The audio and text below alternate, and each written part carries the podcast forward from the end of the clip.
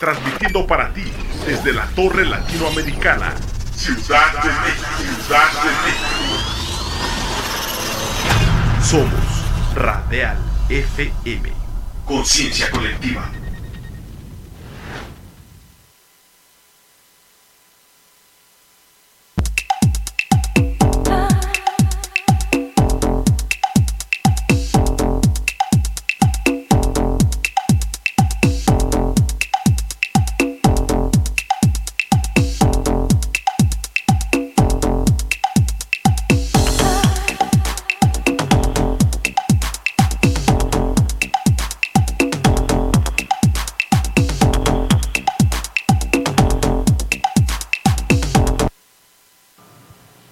Amigos, ¿cómo están? Buenas noches. Una vez más, transmitiendo totalmente en vivo desde la Torre Latinoamericana en el centro, en el corazón de la Ciudad de México. Esto es B-Fitness para todos ustedes, transmitiendo en vivo por Radial FM en YouTube y Facebook. No se lo pierdan, chequen la página para que vean todos los programas que, que tiene la estación bastante interesantes para todos ustedes. Y hoy tenemos un programa muy especial. Antes de presentar a nuestro invitado del día de hoy, pues bueno, vamos a darle presentación y mención a los patrocinadores y aliados comerciales como lo son Beta Pharma, Beta Nutrition, Massive Pharma y Massive Nutrition, ambas empresas de una excelente y altísima calidad. Chequenlo en las redes sociales para que vean toda la gama de productos que ellos manejan para que cumplan con sus propósitos en este ámbito del fitness y físico-culturismo. Y pues bueno, ahorita es tiempo de presentar a nuestro invitado.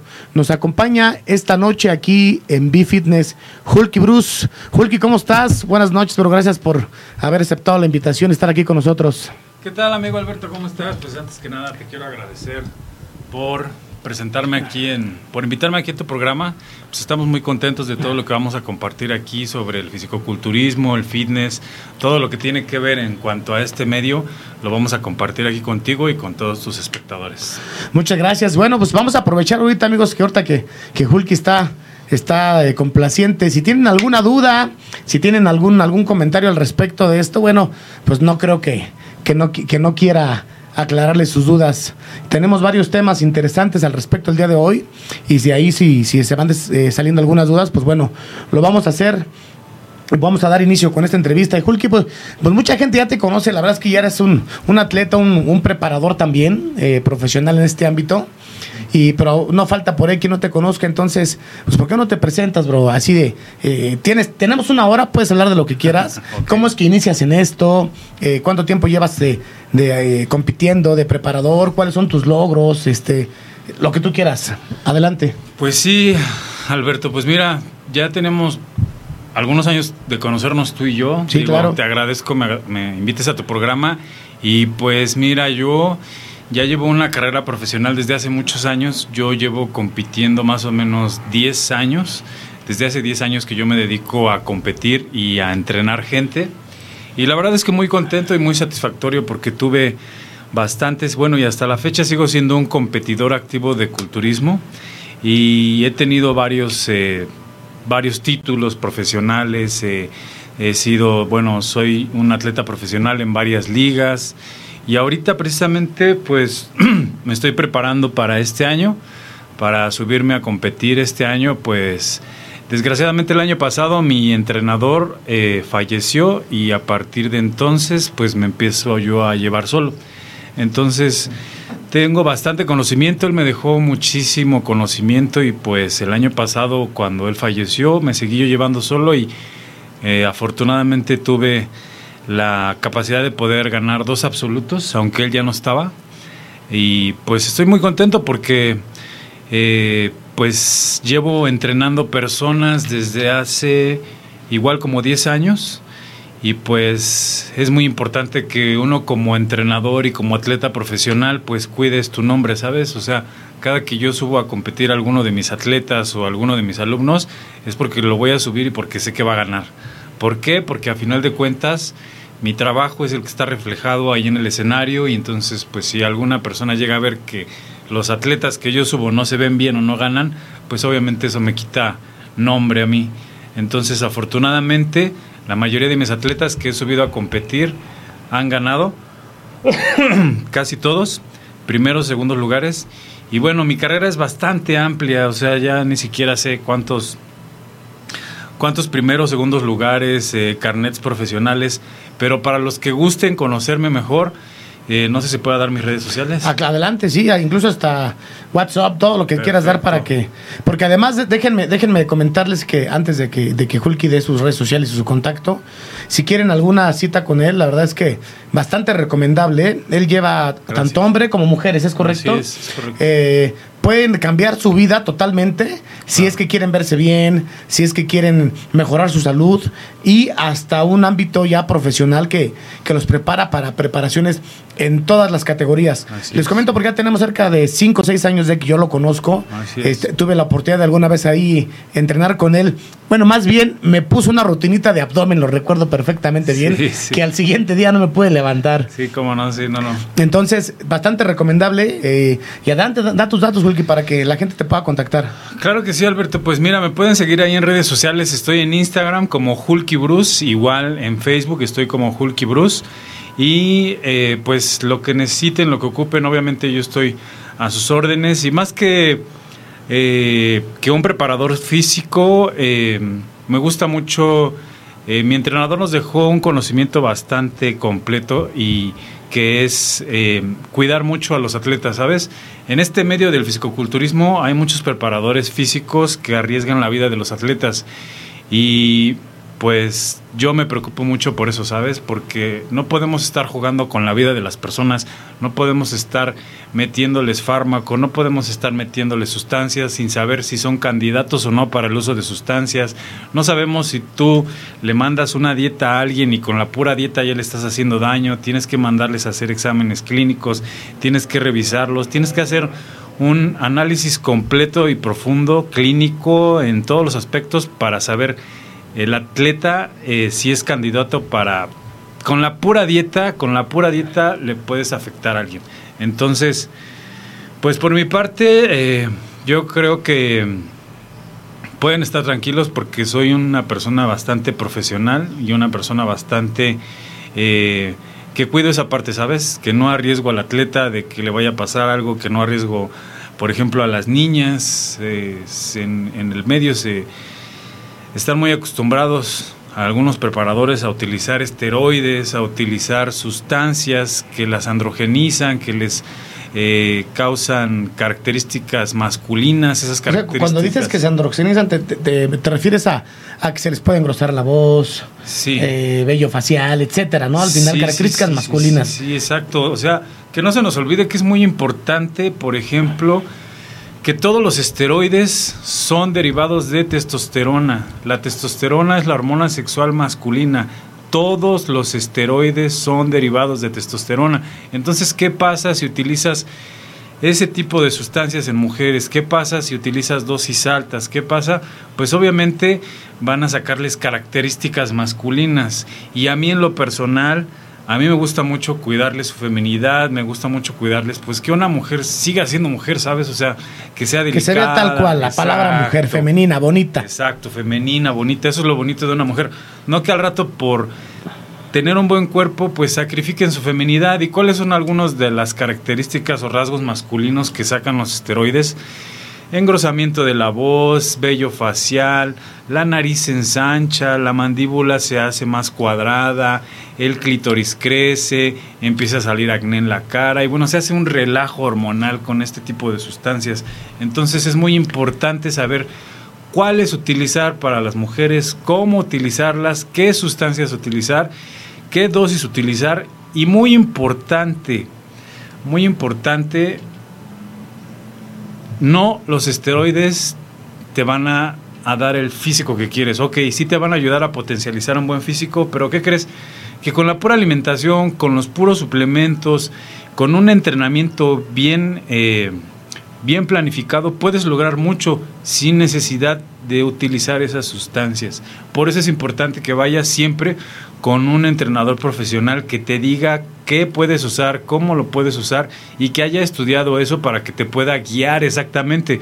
No porque a él le haya funcionado, te va a mandar lo mismo. ¿Y qué crees que vas a terminar androgenizándote? Vas a terminar sacando características masculinas y bueno, ese es un detalle muy importante para las niñas. Y además importante también recalcar, Hulky, que mucho de estas características son irreversibles. Exacto, es correcto, son irreversibles, ya no se quitan, ya no se quitan y es muy feo verlas. Bueno, a final de cuentas, si a mí me llega una persona y me dice, ¿sabes qué? A mí me gusta verme mamada, yo me quiero ver fuerte. Ah, pues al cliente lo que pida, ¿no?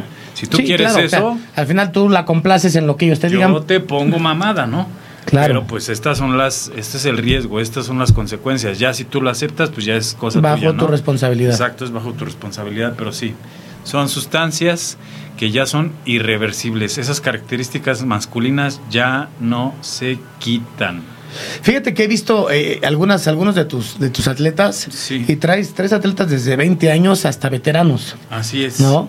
Y, a todos los has subido, bueno, a muchos los has subido a competir en varias categorías. Así es. De hecho, eh, nos vimos por ahí hace algún par de años en Morelos y llevaste varios atletas por ahí y la verdad es que bastante presentables todos. Bueno, cuando yo digo presentables, quiere decir que van a dar batalla, ¿no? Claro. Que vayan a ganar o no, porque bueno, ya es otra cosa, porque ya es apreciación de los jueces y además, pues llega muchísima gente también muy bien preparada, pero de que van a dar batalla, van a dar batalla. Exacto. Y hablando en este tema, Dime.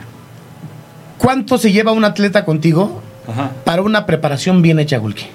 Pues o sea, ¿cuáles son las fases que Hulky Bruce maneja con los atletas, de ese hombre o mujer, Para, para, presentarse en una tarima y dar batalla ahí arriba?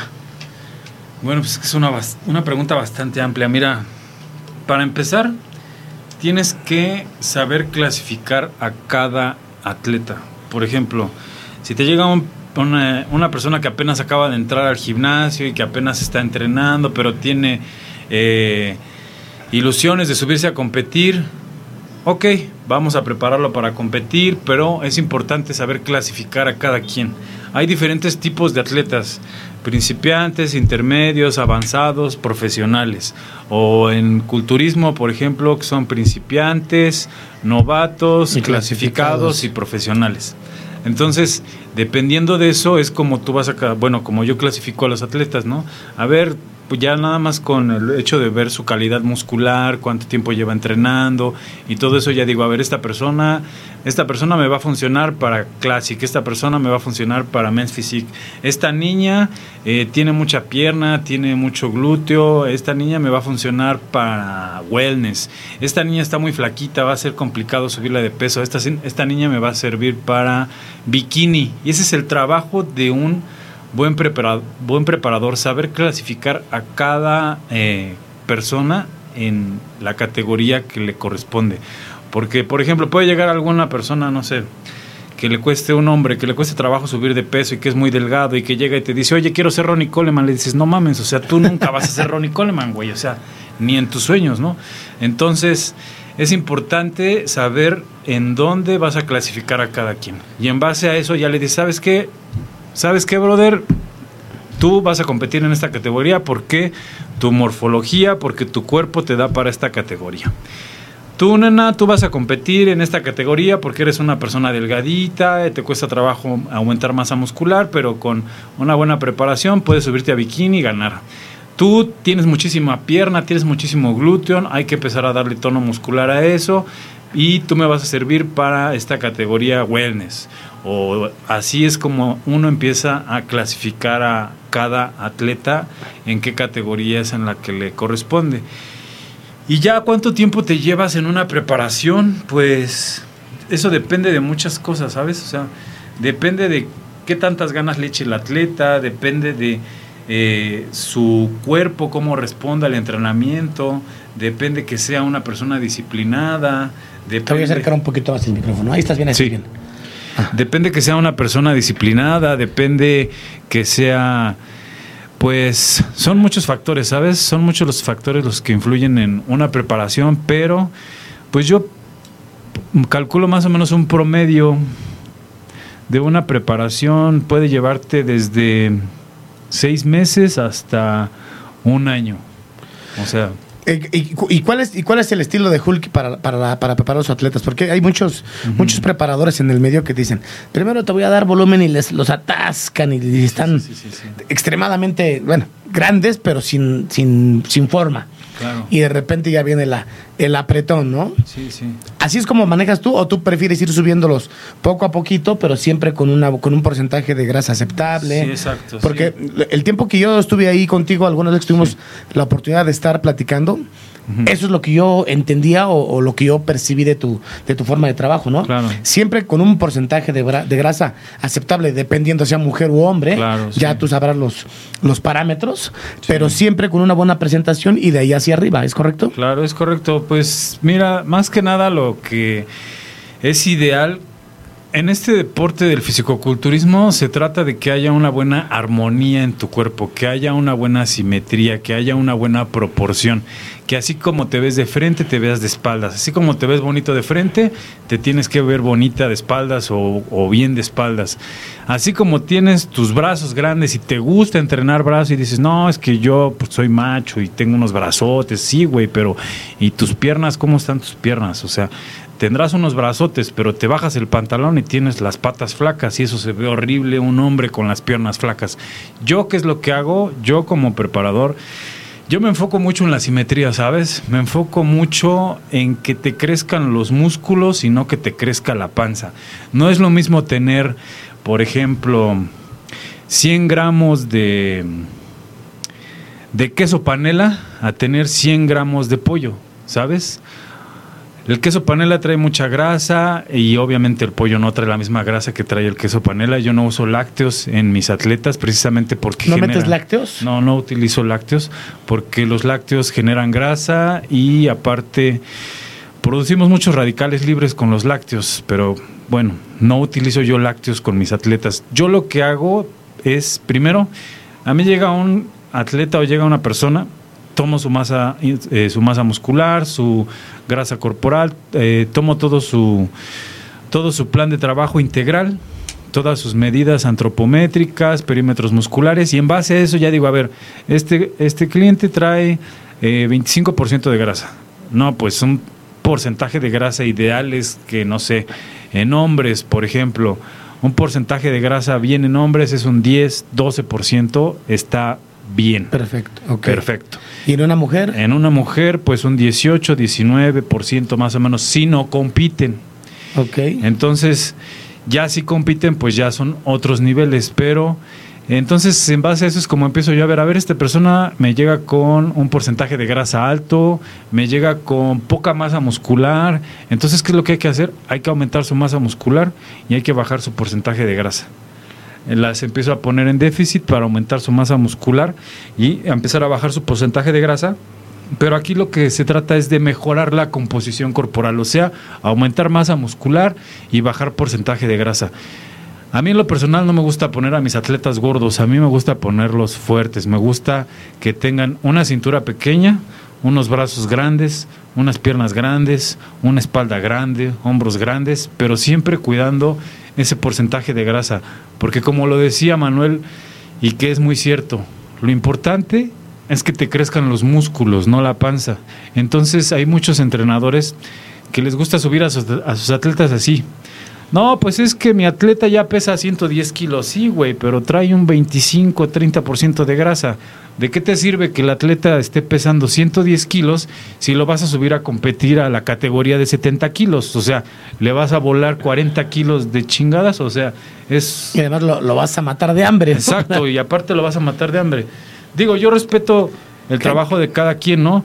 Pero a mí lo personal, prefiero mejor ir subiendo al atleta con una calidad muscular y con poco porcen- porcentaje de grasa para que esa masa muscular que gana la mantenga y no la pierda. ¿Por qué? Un ejemplo, estoy con un atleta en volumen, ya me pesa el atleta 105 kilos, 107 kilos y lo voy a subir a competir. Pues ese atleta no le voy a volar esos 30 o esos 40 kilos que hacen otros atletas. Ese atleta le voy a bajar unos 7, 8 kilos y me va a quedar con unos 98 kilogramos de masa muscular, ¿sí me explico? O sea, pero no le bajé tanto de peso, no le bajé tanta masa muscular. Pero para esto tú ya llevas un proceso de con un tiempo de él, con Ah, él atrás, sí. para que alcance ese peso y con ese porcentaje de, de grasa, ¿no? Sí, exacto. Por ejemplo, pues un, eh, depende del atleta, depende de la persona. Por ejemplo, pues te puedes aventar una etapa de volumen hasta de ocho meses o hasta de cuatro meses, dependiendo del cuerpo del, del atleta, eh, pues te puede llegar a subir, no sé, unos 12, 14 kilos, 16 kilos en cuatro meses con un porcentaje de grasa bajo, ¿sabes? O sea, Ok. así es como, como me gusta trabajar con mi gente. Perfecto, pues ya lo escucharon. La verdad es que a mí me consta cómo, cómo trabaja Hulky y es bastante recomendable. Además, trae una, trae una escuela bastante reconocida aquí, aquí en México. Así Tú es. estuviste ahí con el, con el doctor Manuel Solano, ¿no? Prácticamente con él fue con quien aprendiste. Así es, sí, afortunadamente el universo acomodó todo en el camino para que él eh, estuviera en mi vida y no fue algo que yo planeara, sino él me buscó a mí, él me escribió a mí y fue como él me empezó a entrenar. Yo no tenía planeado dedicarme a esto, yo era otra persona que se dedicaba a otra cosa completamente. Yo era Godín, trabajaba directamente en la oficina. Eh, tenía yo a mi cargo a varias personas, eh, el estrés en la oficina estaba insoportable, eh, vivía todo el tiempo estresado, todo el día estaba en la oficina, de 8 de la mañana a 8 de la noche, trabajando fines de semana y pues a final de cuentas conocí a mi entrenador y él me enseñó lo que ahora soy y gracias a él pues estamos aquí con bastante conocimiento que él me dejó. Él fue uno de los mejores entrenadores aquí en México a nivel nacional que pues trajo muchísimos campeones y pues un día me dijo, ¿sabes qué? Pues ¿por qué no te dedicas a, a, entrenar gente, no? O te vas a regresar a la oficina y vas a ser una persona normal, vas a ser otra vez un godín y vas a ser como toda la gente que pues que sigue siendo común o quieres hacer la diferencia y entonces fue que él me empezó a enseñar y gracias a él pues aprendí bastante y ahora pues aplico todos los conocimientos que él me dejó con mis atletas. Perfecto. Este, Hulky, antes de, antes de continuar, si, si nos permites, tenemos que pasar ahí un comercial Claro. de los patrocinadores de Massive Pharma y Massive y Massive Nutrition junto con Beta Nutrition. Vamos a verlo, es un, es un corte de unos 20, 30 segundos, no se vayan, regresamos con ustedes.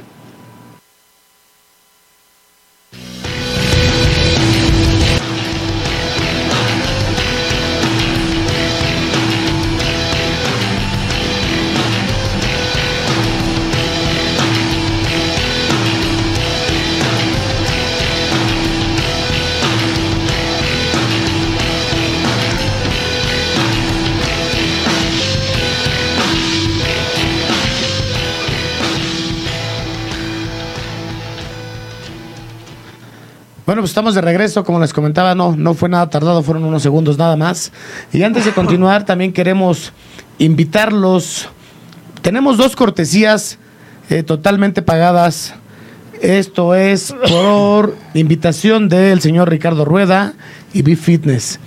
Esto es para el Road to Wellness Pro Olympia el domingo 24 de julio en el Teatro Centenario en Tlanepantla. Eh, en este va a ser de 8 a 10 de la mañana el registro, de 10 a 1 va a estar Robert, Ro- Robert Phil con el temario, criterios de, eh, calificación para una Wellness Pro Olimpia. Eh, van a estar por aquí eh, con una experiencia vivencial, cómo se vive una preparación en cuanto a dieta, suplementación, entrenamiento y todo alrededor de todo esto, consejos para quien quieren alcanzar un profesionalismo. Este va a estar ahí.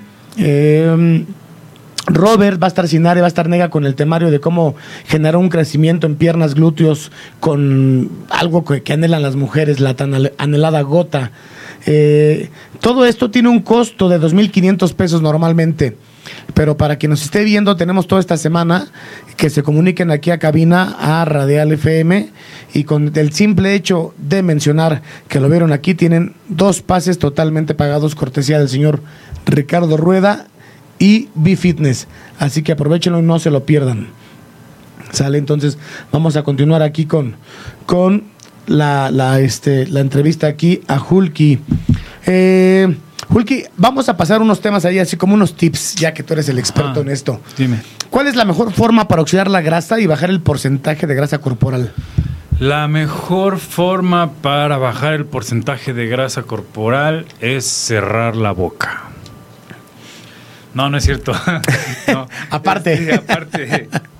No, mira, pues eh, todo este rollo de aumentar la masa muscular y bajar tu porcentaje de grasa es una ciencia, ¿sabes?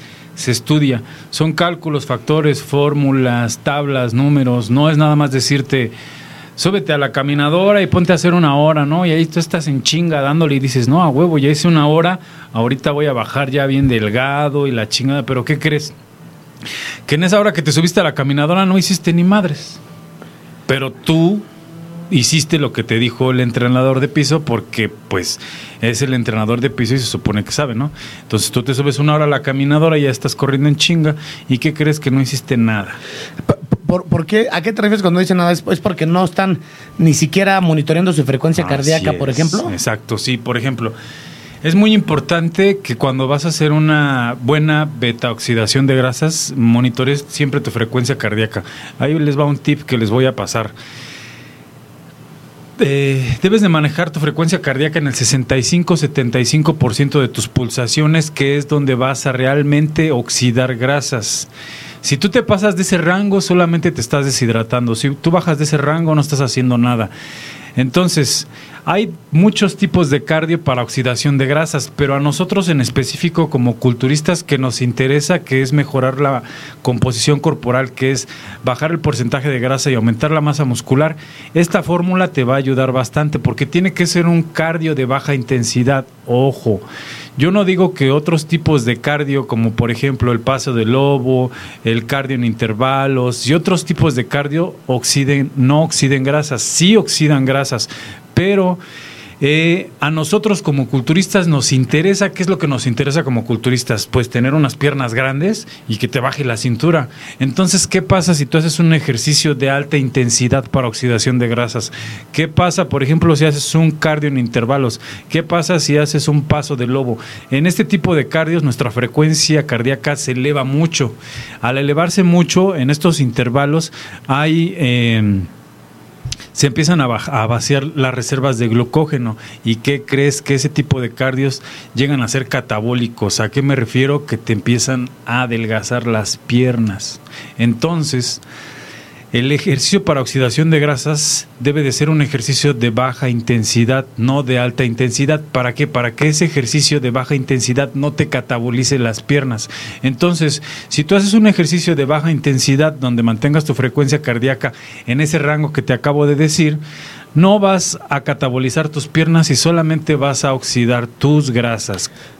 Hulky, eh, en, en, en ese tiempo vamos a suponer, yo hago mi cálculo y ya sé en qué intervalo voy a, voy a, voy a decir un número, al 118, 128 latidos por minuto. Ese es mi rango, ¿no? Ya después de, que tú me haces mi cálculo. Me subo y eh, trato de llegar a, esa, a ese rango lo más rápido posible. En cuanto yo entro a ese rango, ¿en qué tiempo empiezo a oxidar grasas aproximadamente? Bueno, nosotros potencializamos la beta-oxidación de grasas, por ejemplo, Depende del cuerpo, depende de muchos factores. Por ejemplo, si yo te digo, ¿sabes qué? Tienes que hacer tu cardio en esta frecuencia cardíaca, te vas a subir a la caminadora, le vas a poner una inclinación así, le vas a poner una velocidad así, donde solamente estés caminando rápido, no corriendo, no trotando, no te agarres de los sujetadores, tu frecuencia cardíaca se va a empezar a elevar. Pero aparte, ¿qué pasa si te digo, sabes qué? Ayúdate con un poco de café. El café te va a ayudar como termogénico natural. Eso es lo que te iba a preguntar, perdón que te interrumpa. ¿Qué opinabas acerca del café? Que según yo alguna vez escuché al doctor Manuel Solano y también lo escuché también de ti, que sea café de grano. Así es. Es importante eso, ¿no? Porque lo demás es garbanzo molido. Sí, es correcto. Ok, entonces, ¿qué opinas al, respecto del momento de estar haciendo su cardio, estar con tu cafecito? ¿Y qué opinas al respecto de los lipotrópicos? Bueno, mira, los lipotrópicos. ¿Qué es lo que pasa con los lipotrópicos? Por ahí en redes sociales se escucha, bueno, se lee muchas cosas de ahora que aparecen nuevos gurús del culturismo y eh, mamados que están estudiando y chicos que están estudiando y yo que yo no estoy en desacuerdo en que la gente se esté preparando, no, al contrario, el conocimiento se hizo para que se amplíe, el conocimiento se hizo para compartirlo, pero ¿qué crees? Hay personas que por ejemplo dicen, "No, es que los lipotrópicos no funcionan." No, es que la carnitina no funciona. No, es que el cromo no funciona. No, es que la metionina y bueno. ¿Quiénes son estos gurús o quiénes son estas personas para decir eso, para afirmar eso? ¿En qué se basan sus estudios?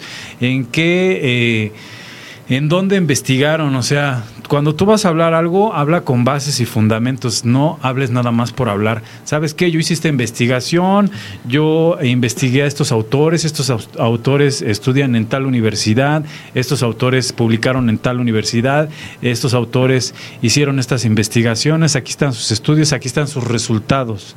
Ah, bueno. ¿Y qué crees que tú estás en un error? Porque aquí ya te lo estoy demostrando. Ah, bueno, pues si tú me demuestras que yo estoy mal con bases y fundamentos, pues que, que tal vez yo me esté equivocando o que obviamente el conocimiento pues está avanzando, ¿no? Entonces, si tú me hablas con bases y fundamentos y me dices, ¿sabes que tú estás mal? Entonces yo estoy mal. Pero ¿cuál es la diferencia? Que nosotros llevamos tantos años e, entrenando gente, tantos años utilizando lipotrópicos, tantos años utilizando carnitina, tantos años utilizando metionina. Y tú ya porque te pusiste a estudiar un libro, ¿quieres decir que la carnitina no sirve? ¿Qué te digo? ¿Cuál es mi experiencia? 10 años, 10 años entrenando gente, 10 años teniendo, ¿sabes qué? Aquí tengo mis estudios y mis, eh, eh, mis pruebas de atletas con carnitina. La práctica, ¿no? La práctica y la experiencia tú tienes tus estudios y dices que estudiaste tu libro y que la carnitina no sirve, que no sé qué, ah, pues ¿qué crees que yo te digo que la carnitina sí sirve? Y llevo 10 años entrenando gente. Y mira, aquí está mi gente con carnitina y aquí está mi gente sin carnitina.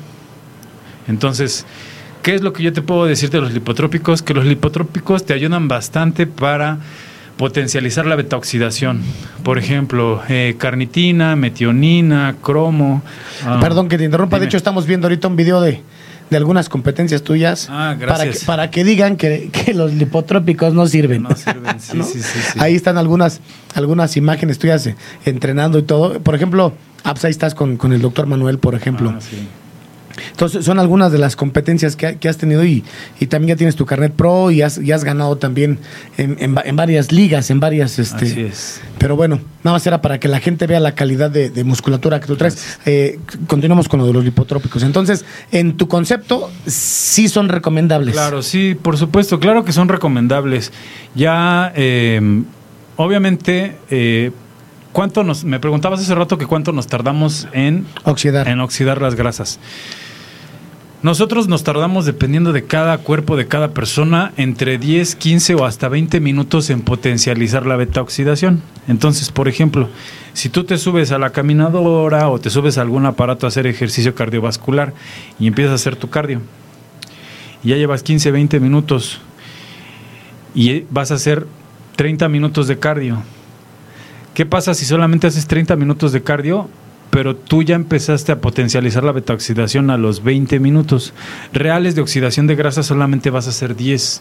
Entonces tienes que aprender a potencializar la beta-oxidación para que tú empieces a potencializar la beta-oxidación rápido. ¿Cómo? Utilizando lipotrópicos, utilizando café, utilizando estas sustancias naturales que te van a ayudar a potencializar la betaoxidación. Cuando decimos lipotrópicos, no te refieres a lo que, a lo que comúnmente se, conoce como quemadores. No. Para, para, que la gente esté, esté, en contexto y sepa más o menos a qué nos referimos. No, no, no, hay cosas, son, son conceptos totalmente diferentes.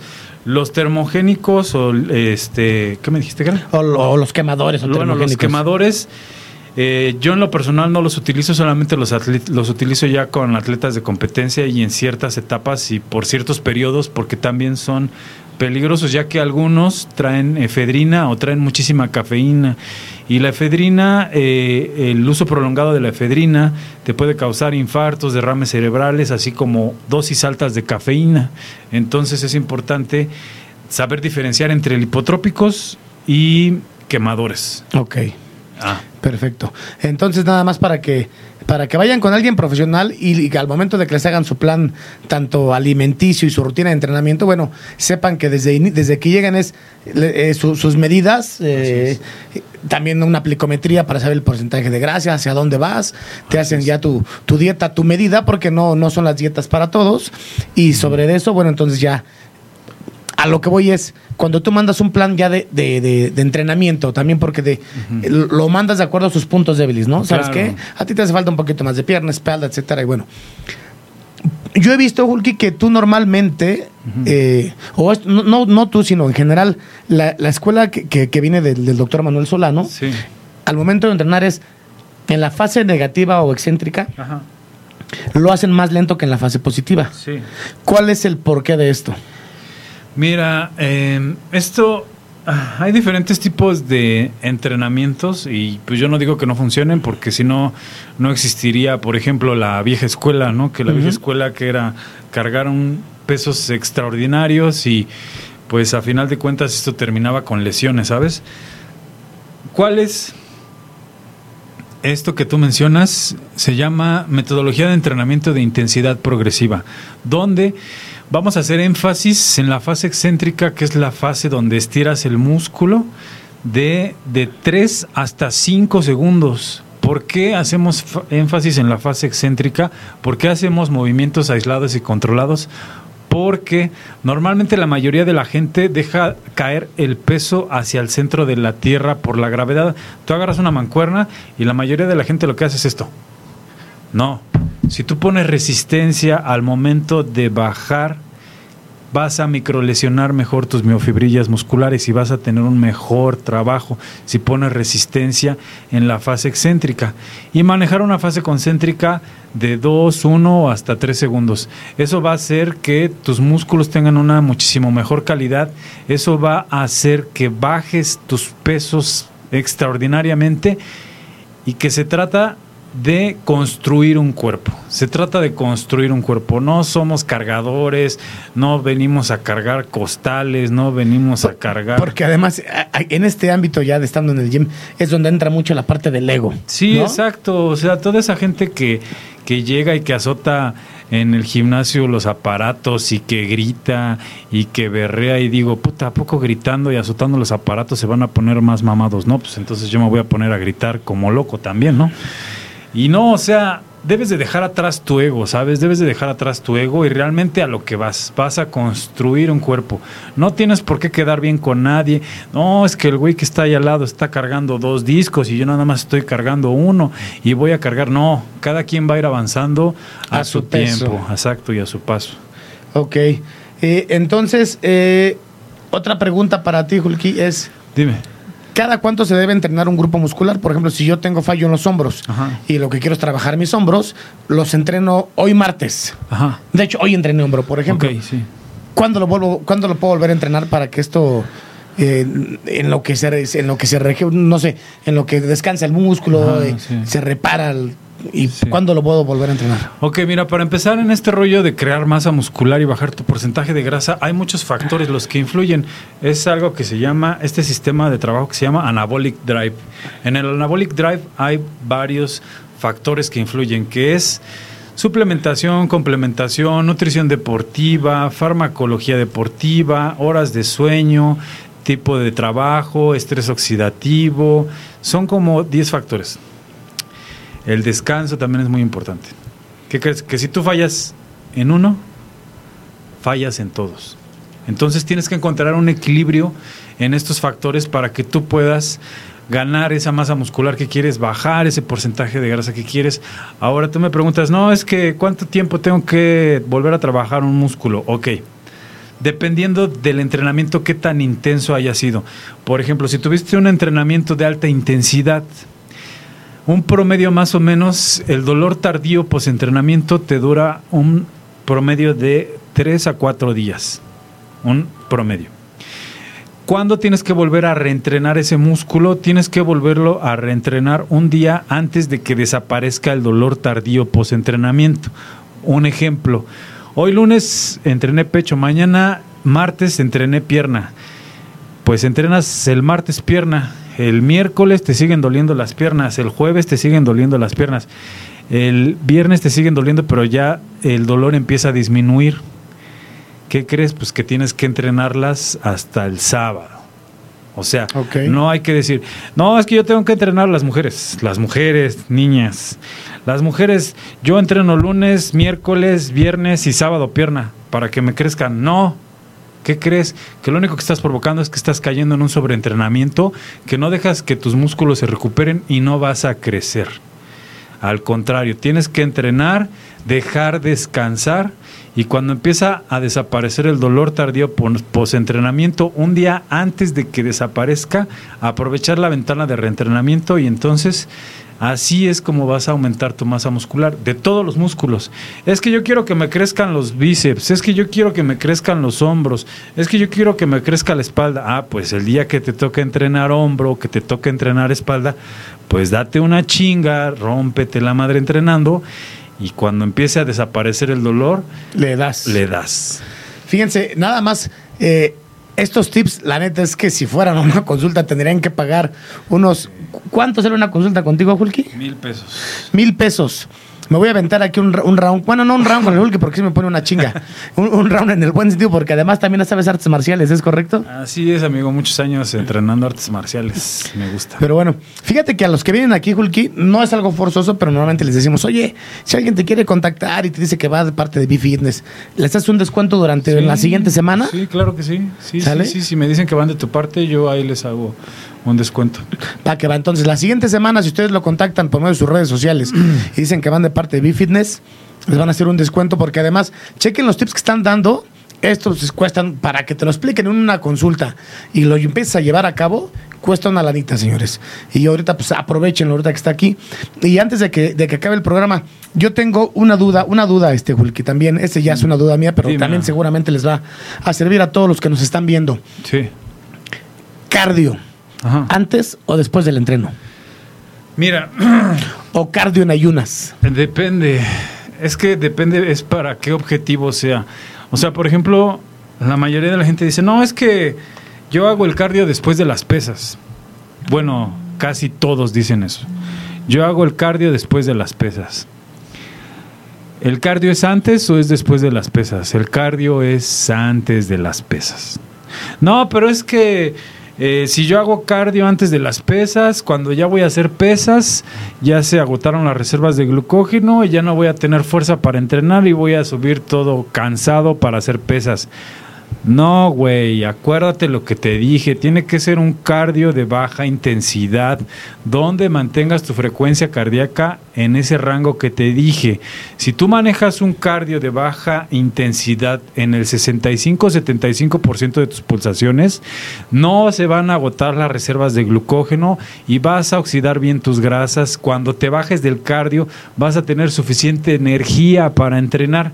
Si lo hiciste mal, si te pusiste a correr como idiota, y te pusiste a hacer cardio en intervalos, es obvio que no vas a tener glucógeno y cuando subas a hacer pesas ya no vas a tener energía. Por eso tiene que ser un cardio de baja intensidad. Entonces, ¿por qué el cardio es antes? Cuando nosotros entrenamos, microlesionamos o irritamos nuestras miofibrillas musculares. Al hacer esto, nosotros liberamos aminoácidos. Esos aminoácidos están circulando en la sangre. Entonces, si tú haces el cardio después de las pesas, ¿qué crees que es lo que va a hacer tu cuerpo? tu cuerpo va a agarrar esos aminoácidos que están circulando en la sangre y esas reservas de grasa acumulada. Por eso tiene que ser el cardio antes, siempre y cuando el cardio esté bien hecho. Si tú haces el cardio bien, entonces, ¿qué es lo primero que va a agarrar tu cuerpo si no has entrenado? Exacto, va a agarrar esas reservas de grasa acumuladas. Por eso el cardio tiene que ser antes. Ahora me pregunta sobre el cardio en ayunas.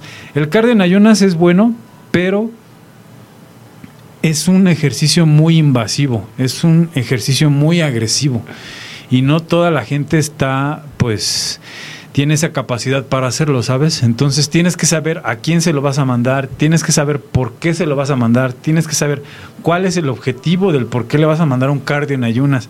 Atletas de competencia, atletas en preparación, Sí le mando cardio en ayunas, pero este, los estoy monitoreando, ¿sabes? Que no baje su masa muscular, porque ¿qué crees? El cardio en ayunas, obviamente porque las reservas de glucógeno están bajas por el ayuno, eh, la oxidación de grasas va a ser muchísimo mejor, pero ¿qué crees? Que también es muy invasivo el cardio en ayunas. Entonces, si tú haces cardio en ayunas y... Eh, y no te estás monitoreando, no te estás checando la masa muscular, no te estás checando el porcentaje de grasa y todo eso, vas a empezar a perder masa muscular y más si no tienes algún esteroide como fijador. Los atletas de competencia se les manda a hacer cardio en ayunas y no pierden masa muscular precisamente porque tienen un esteroide en su sangre y eso hace que no pierdan masa muscular los atletas de preparación, los atletas de competencia. Pero tú como un atleta normal que no compites y te subes a hacer cardio en ayunas, puede ser que tal vez tu cuerpo ya haya hecho resistencia si estás acostumbrado a hacerlo y no pierdas masa muscular, pero no todos los cuerpos son iguales, o sea, todos los cuerpos, todos los metabolismos son diferentes, o sea, tal vez Alberto él puede hacer cardio en ayunas y no pierde masa muscular, pero tal vez yo hago cardio en ayunas y empiezo a adelgazar y empiezo a enflacar y digo, puta, pues ¿qué está pasando? Pues estoy haciendo lo mismo que él.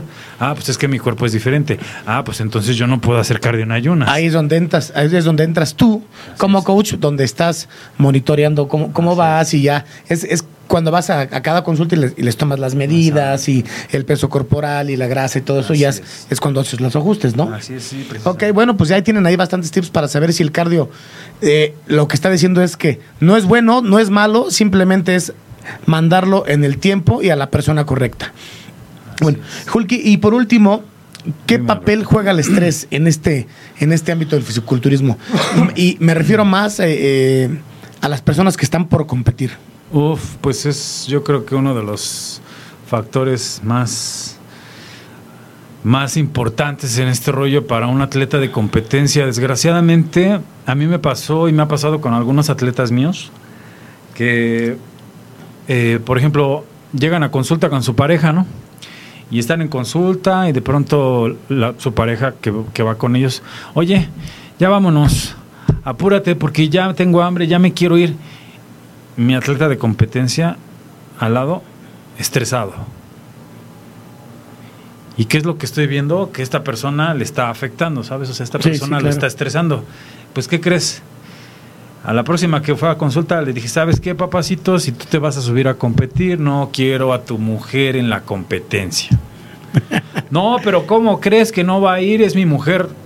No me importa, no la quiero en la competencia, güey. Te estresa. Te estresa. Pues le valió madre lo que le dije, llevó a su mujer a la competencia y un día antes de que se subiera a competir lo revisé y el señor estaba entero, súper seco, con los gajos de carne, el abdomen súper encajado, duro, rocoso, venoso, se veía. Desde que lo vi un día antes dije, güey, vas a ganar. Al siguiente día se presenta a la competencia con su pareja y ¿qué crees? Lleno de grasa y lleno de agua en el abdomen. ¿Por qué? Porque su vieja lo estresó. Porque generó estresinas.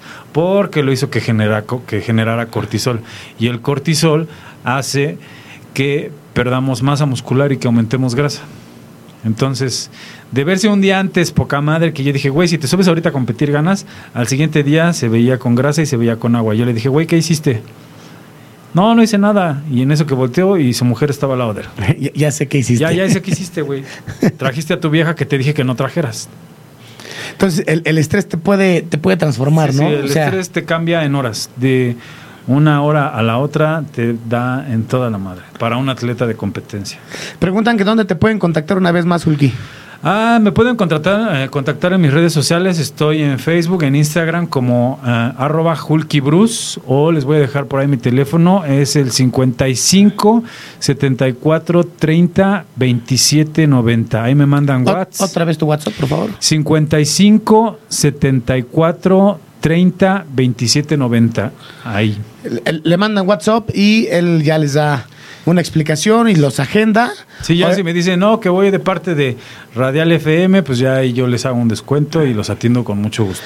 más o menos, ¿por qué zona estás atendiendo, Julki? Para yo que la gente sepa. estoy aquí en Ciudad de México, estoy por el metro viaducto, estoy como a unas cuatro o cinco calles, ahí está. Ah, entonces está aquí de volada, no, no, no, es, tan complicado llegar contigo. No, está muy céntrico mi consultorio.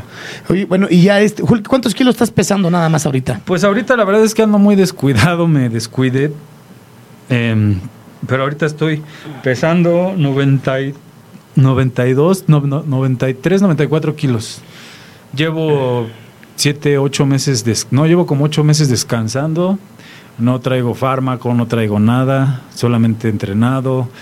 Y ando un poquito descuidado, pero ya. O sea, ahorita no traes fármaco, no traes No, nada. nada. A ver, hazte un doble bíceps para ver. pa- pa- para andar, yo, yo te veo bien mamado para andar sin No, nada, brother. pues, Ah, es que no puedes porque traes. Se, se acaba de hacer un rayoncito muy leve en el, Sí, en el brazo, ¿no? Un Bien. pequeño.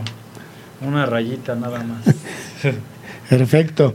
Oye, y alguien pregunta por ahí que si tienes algún gym para, para los. eh, Me, me imagino que es para los entrenos, ¿no? Sí, claro. Ta- También, aparte de las consultas, ¿das entrenos personalizados? Eh, sí, soy entrenador, eh, bueno, personal training. Eh, ya si quieres que yo te entrene personalmente, ahí en mi consultorio también está el gimnasio y ahí yo te entreno personalmente. Yo estoy contigo una hora entrenándote y te estoy corrigiendo eh, tiempos de descanso, técnica, rangos de movimiento, todo te estoy corrigiendo una hora, estoy contigo ahí entrenándote.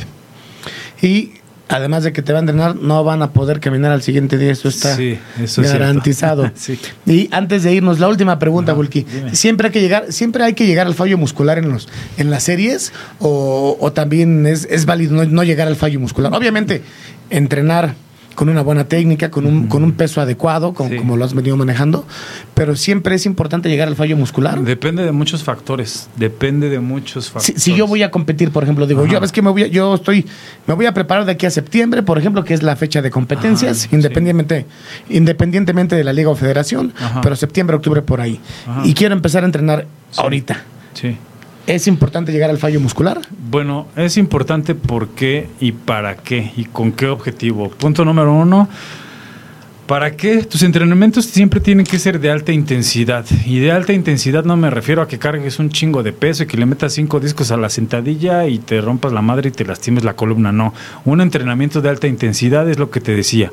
Que manejes movimientos aislados y controlados con un peso del 80%, donde hagas énfasis en la fase excéntrica, respete los tiempos de descanso entre cada serie y entre cada repetición, para que hagas un entrenamiento de alta intensidad.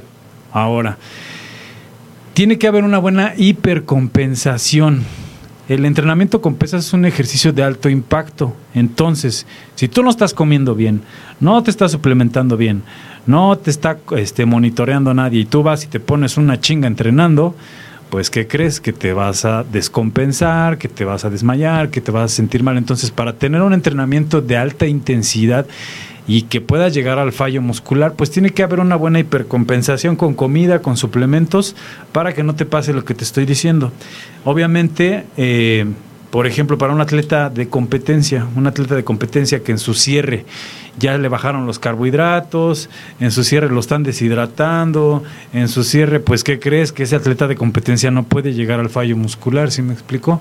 Pero, por ejemplo, un atleta que está en una etapa de volumen o que está comiendo bien y que tiene una buena hipercompensación con los macronutrientes y los micronutrientes necesarios en su cuerpo para desempeñar este tipo de deporte que es de alta intensidad, sí puede y sí debe de llegar al fallo muscular en todas sus series. El fallo muscular es cuando en la séptima o la octava repetición empieza el dolor, en la novena repetición el dolor es más fuerte, en la décima repetición el dolor es tan fuerte que de pronto te empieza a ganar el peso y entonces es cuando viene el retroceso y te empieza a ganar.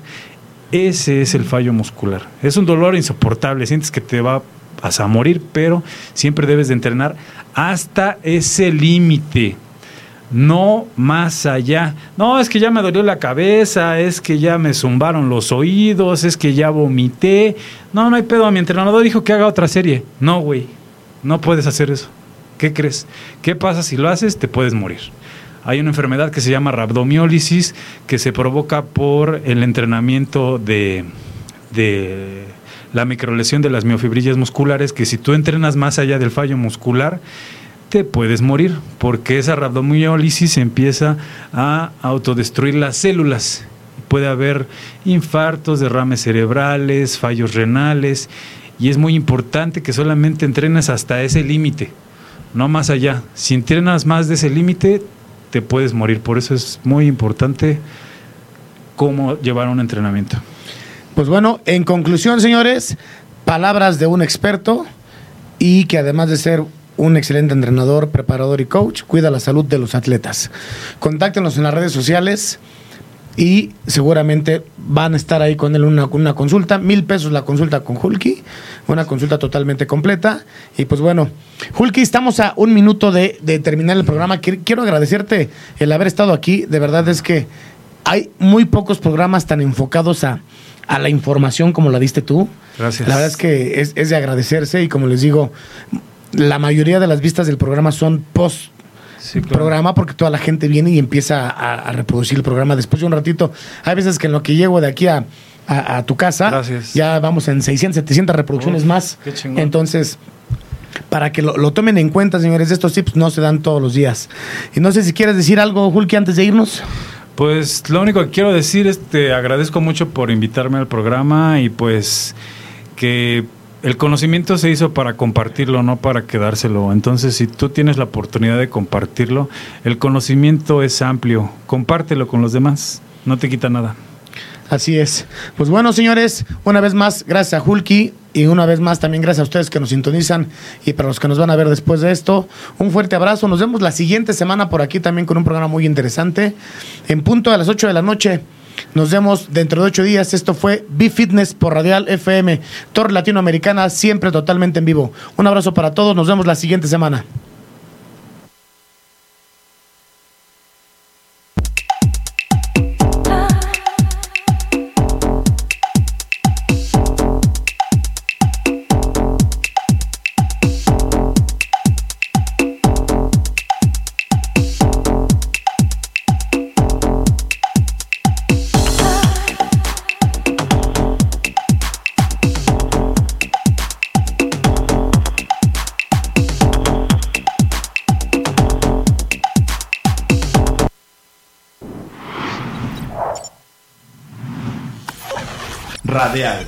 FM. Conciencia colectiva.